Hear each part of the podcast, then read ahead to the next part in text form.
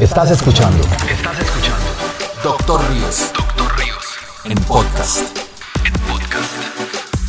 En Doctor Ríos puedes conocer mucho más sobre cirugía plástica y reconstructiva. Todo sobre biopolímeros, testimonios de pacientes, información valiosa sobre estilo de vida saludable y despejar tus dudas de la mano de especialistas invitados. Todo esto y más lo tendrás en Doctor Ríos Doctor Ríos en podcast.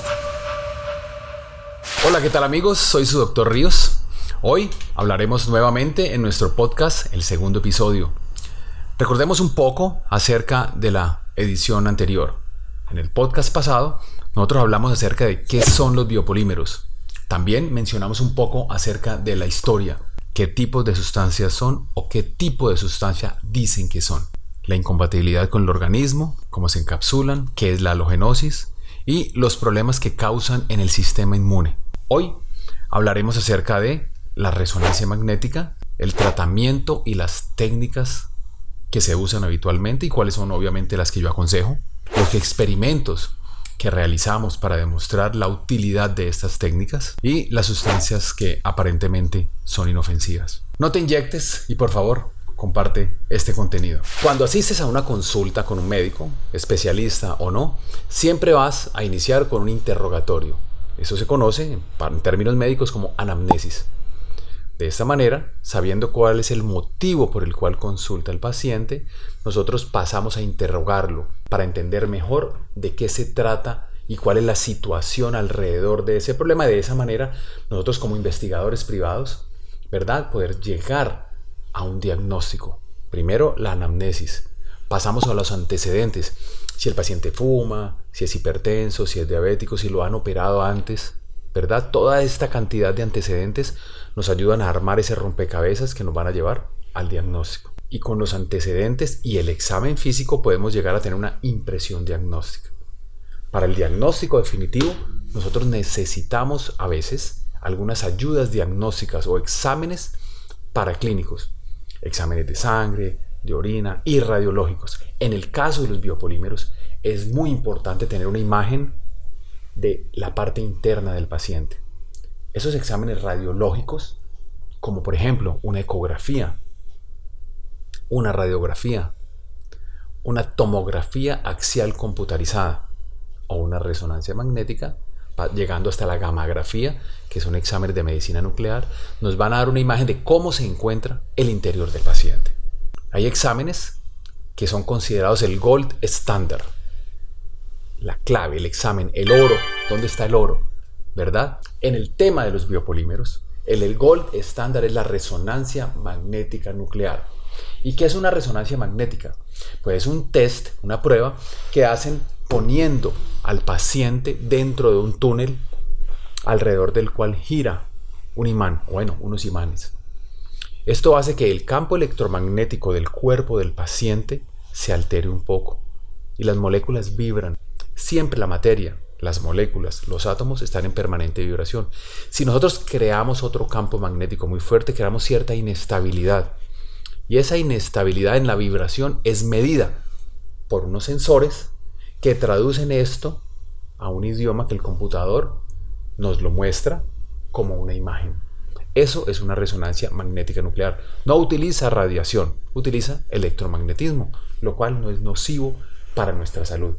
Al traducir las alteraciones en el campo electromagnético, las que son habituales, normales, y las que presentan alguna variación, nosotros podemos entender dónde hay un tumor, una masa, donde hay líquido, un seroma o un derrame, por ejemplo, de sangre o de pus. Todo esto lo entendemos también cuando hay biopolímeros por las alteraciones inflamatorias del tejido subcutáneo, de las fascias, del músculo, de las vísceras eh, que tenemos en nuestro interior. Y de esa manera, la resonancia magnética nos va a aclarar cuánto tiene, dónde lo tiene, cómo lo tiene, y de esa manera nosotros poder terminar de armar ese rompecabezas que es el diagnóstico preciso de la situación del paciente que en este caso tiene inyectado biopolímeros y que es portador de halogenosis iatrogénica y eventualmente también presenta una sintomatología que con otros signos se unen para conformar el síndrome de Asia. En este orden de ideas, la resonancia magnética, dependiendo del peso molecular de la vibración de la cual hablamos, pues ellos nos van a mostrar, los radiólogos, la resonancia T1, que es un peso molecular, T2, saturación de agua, exclusión de silicona o STIR. Es la resonancia magnética STIR la que me va a permitir entender, sin ser radiólogo, cuál es la situación del paciente y podérsela mostrar al paciente como lo hacemos durante la consulta, virtual o presencial, donde le podemos enseñar a través de una resonancia magnética preoperatoria cuál es su situación y posoperatoria, cómo fue el resultado, la evolución después de la cirugía, qué tanto compromiso hay antes y qué tanto compromiso hay después, qué tan exitoso fue el tratamiento, ¿verdad? Recuerden que es imposible retirar la totalidad del biopolímero pero la resonancia magnética le va a permitir al profesional y al paciente entender cuál es o cuál fue su situación antes de la cirugía y cuál es la situación después de la cirugía. Los doctores no debemos tener temor en solicitar exámenes antes de la cirugía y explicárselos al paciente. Ni debemos tener temor de mostrarle la resonancia posoperatoria, porque esto es medicina, estamos hablando de salud, no estamos hablando de estética. Un médico oncólogo solicita una resonancia magnética y muestra el tumor, luego lo retira y eventualmente quedan resquicios de ese tumor. Hay metástasis, migración de ese tumor. Estamos hablando de medicina, de salud. No estamos hablando de algo superfluo. No estamos hablando, por ejemplo, de estética. Entonces, cuando el médico y el paciente encaran este, este problema desde el mismo punto de vista, Así como las moléculas, cuando los dos, médico y paciente, están vibrando en el mismo nivel, cuando están en sintonía médico y paciente, el diagnóstico, el tratamiento y la evolución posoperatoria deben ser seguidas a través de una resonancia magnética. Esto le dará mucha tranquilidad al doctor, a su médico tratante y le dará mucha paz interior al paciente que fue operado. El paciente y su médico tratante deben sentirse en completa libertad de revisar los exámenes preoperatorios y posoperatorios. El paciente tiene deberes y también tiene derechos. Nosotros, los cirujanos plásticos, los doctores, los médicos, tenemos deberes y también tenemos derechos. En ese orden de ideas, tanto el doctor como el médico tienen derecho de tener una resonancia magnética aproximadamente, en mi caso, seis meses después de la cirugía y de analizarla en conjunto para alegrarse porque el tratamiento fue exitoso o para prepararse para un segundo procedimiento de extracción de biopolímeros. Eventualmente la cantidad que queda no representa riesgo para el paciente y felizmente, como lo hacemos frecuentemente, podemos pasar a un segundo tiempo de reconstrucción para un mejoramiento de la parte estética y, por qué no, retirar algún resquicio de biopolímeros si es el caso. Entonces, resonancia magnética preoperatoria resonancia magnética posoperatoria como un tratamiento eficaz de los biopolímeros. Estás escuchando Estás escuchando Doctor Ríos Doctor Ríos en podcast. en podcast. Y vamos a hablar acerca del tratamiento y las técnicas quirúrgicas para la cirugía de retiro de biopolímeros. Frecuentemente me preguntan cuál es la técnica ideal y yo creo que la técnica ideal es aquella que maneja perfectamente el cirujano. Existen varias y la mejor técnica para mí es aquella que yo domino completamente. Comenzamos desde hace muchos años con técnicas de liposucción. Hace décadas que se utilizan desde que se inventó la liposucción y con el tiempo fuimos entendiendo dentro de la especialidad que estas técnicas no son clínicamente efectivas en el tratamiento de la remoción del biopolímero y del tejido enfermo es bastante interesante entender que no es solamente el líquido que está dentro de este vaso, sino lo que se formó alrededor. Esto que está alrededor, el continente, que en un implante glúteo mamario es la cápsula, esto lo forma el organismo y es una cicatriz rígida, dura, fibrosa, eventualmente pétrea. Y esta cicatriz que el organismo forma alrededor de esa gota, de ese producto, puede eventualmente ser mayor y mayor y mayor. El cuerpo cada vez deposita más tejido inflamatorio alrededor Cada vez que se presenta una respuesta inflamatoria se deposita más, más y más. Eventualmente estamos en un restaurante y llegan algunas chicas y cuando vemos algunas de ellas tienen algunos volúmenes descomunales, ¿verdad? Y llama la atención. Y las mujeres se codean para que vean eso que no es bonito o que no les parece bonito, ¿verdad? Generalmente estas chicas se inyectaron o estos pacientes se inyectaron y quedaron muy bien después de la inyección. Y días, semanas, meses o frecuentemente años después de la inyección, esto crece y crece y crece. Y me preguntan, doctor, ¿el biopolímero se multiplica? No, no se multiplica. Lo que está creciendo es el tejido, la respuesta inflamatoria, el acúmulo de tejido cicatricial alrededor de esa gota o de ese litro de biopolímero. Entonces, debemos retirar el biopolímero y lo que está alrededor de él, porque el cuerpo genera a través de dos vías inmunológicas anticuerpos contra la sustancia y anticuerpos contra la sustancia y el tejido alrededor de él. Entonces se deben retirar los dos. La liposucción, que fue inventada hace décadas, maneja muy bien a través de los métodos convencionales, una liposucción a través de una cánula, que es como un pitillo, o la liposucción, que es auxiliada, ayudada por otras técnicas. A través de esa cánula hay un dispositivo que emite luz, es un láser, que es luz intensificada de diferentes tipos, calientes, fríos, que queman, que hacen otras cosas. Ultrasonido, comenzaron con ultrasonido externo, con un aparatico a través de la piel, posteriormente lo pusieron dentro de una cánula, ultrasonido interno. Existen diversas marcas en el mercado, espectaculares para derretir o emulsificar la grasa, el tejido adiposo. Vaser, Baser, Heus, Ultra Z. Existen diferentes casas comerciales, laboratorios que inventaron, patentaron sus aparatos y los venden a los cirujanos plásticos. Y los utilizamos de manera sensacional para tener resultados como las marcaciones abdominales, las marcaciones en diferentes músculos del cuerpo. Yo los utilizo para ese tipo de tratamientos estéticos. También dentro de las cánulas han puesto chorros de agua, ¿verdad? Que es liposucción auxiliada por chorro de agua, se utiliza en Estados Unidos, acá en Colombia no es frecuente. La cánula tiene movimiento, vibra, vibro liposucción. En mi canal de YouTube los invito, les dejo un link aquí para que ustedes vean cuáles son los experimentos que hemos realizado dentro del paciente in vivo, que es muy difícil de hacer, fuera del paciente in vitro, con los pedazos de tejido encima de una mesa. Todos estos experimentos nos han demostrado sus resultados que las técnicas de liposucción no son efectivas para la remoción del biopolímero y mucho menos de los tejidos pétreos, fibrosados, que están enfermos y que multiplican y perpetúan la inflamación de la región donde se encuentra el biopolímero y obviamente el síndrome de Asia que es inflamación generalizada. De ahí pasamos a técnicas abiertas o podríamos entenderlo como técnicas de resección o de retiro de biopolímero y de tejido enfermo en bloque.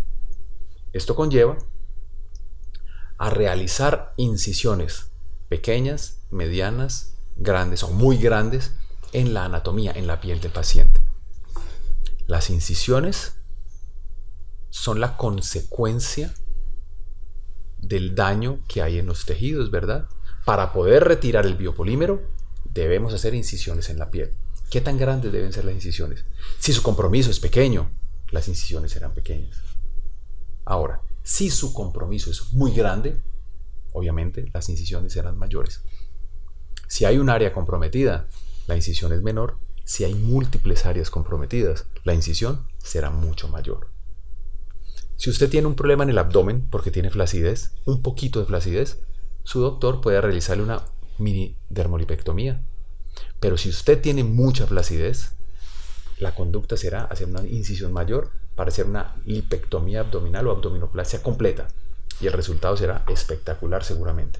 Entonces, nosotros justificamos como cirujanos plásticos una incisión que dejará una secuela que se llama cicatriz en su piel la justificamos por la gravedad del daño o de las alteraciones que usted presente en su cuerpo. Esto aplica para estética, en cirugías del rostro, de mama, de abdomen, de brazos, de piernas, y aplica también para biopolímeros dependiendo de la migración que tenga en la espalda, en las caderas, en el músculo, en los glúteos, en los genitales, en los miembros inferiores. Entonces, su doctor podrá elegir hacer incisiones mayores o menores dependiendo de la gravedad del daño en sus tejidos. Estas incisiones generalmente intentamos ubicarlas dentro de la ropa interior para que usted la pueda ocultar, para que las cicatrices estén menos aparentes, sean más discretas. Eventualmente utilizamos los pliegues del cuerpo, ¿verdad? Si me hacen una incisión en este pliegue que tengo aquí, conocido como surco nasogeniano, pues la cicatriz será mucho menos aparente que si me lo hacen en esta región.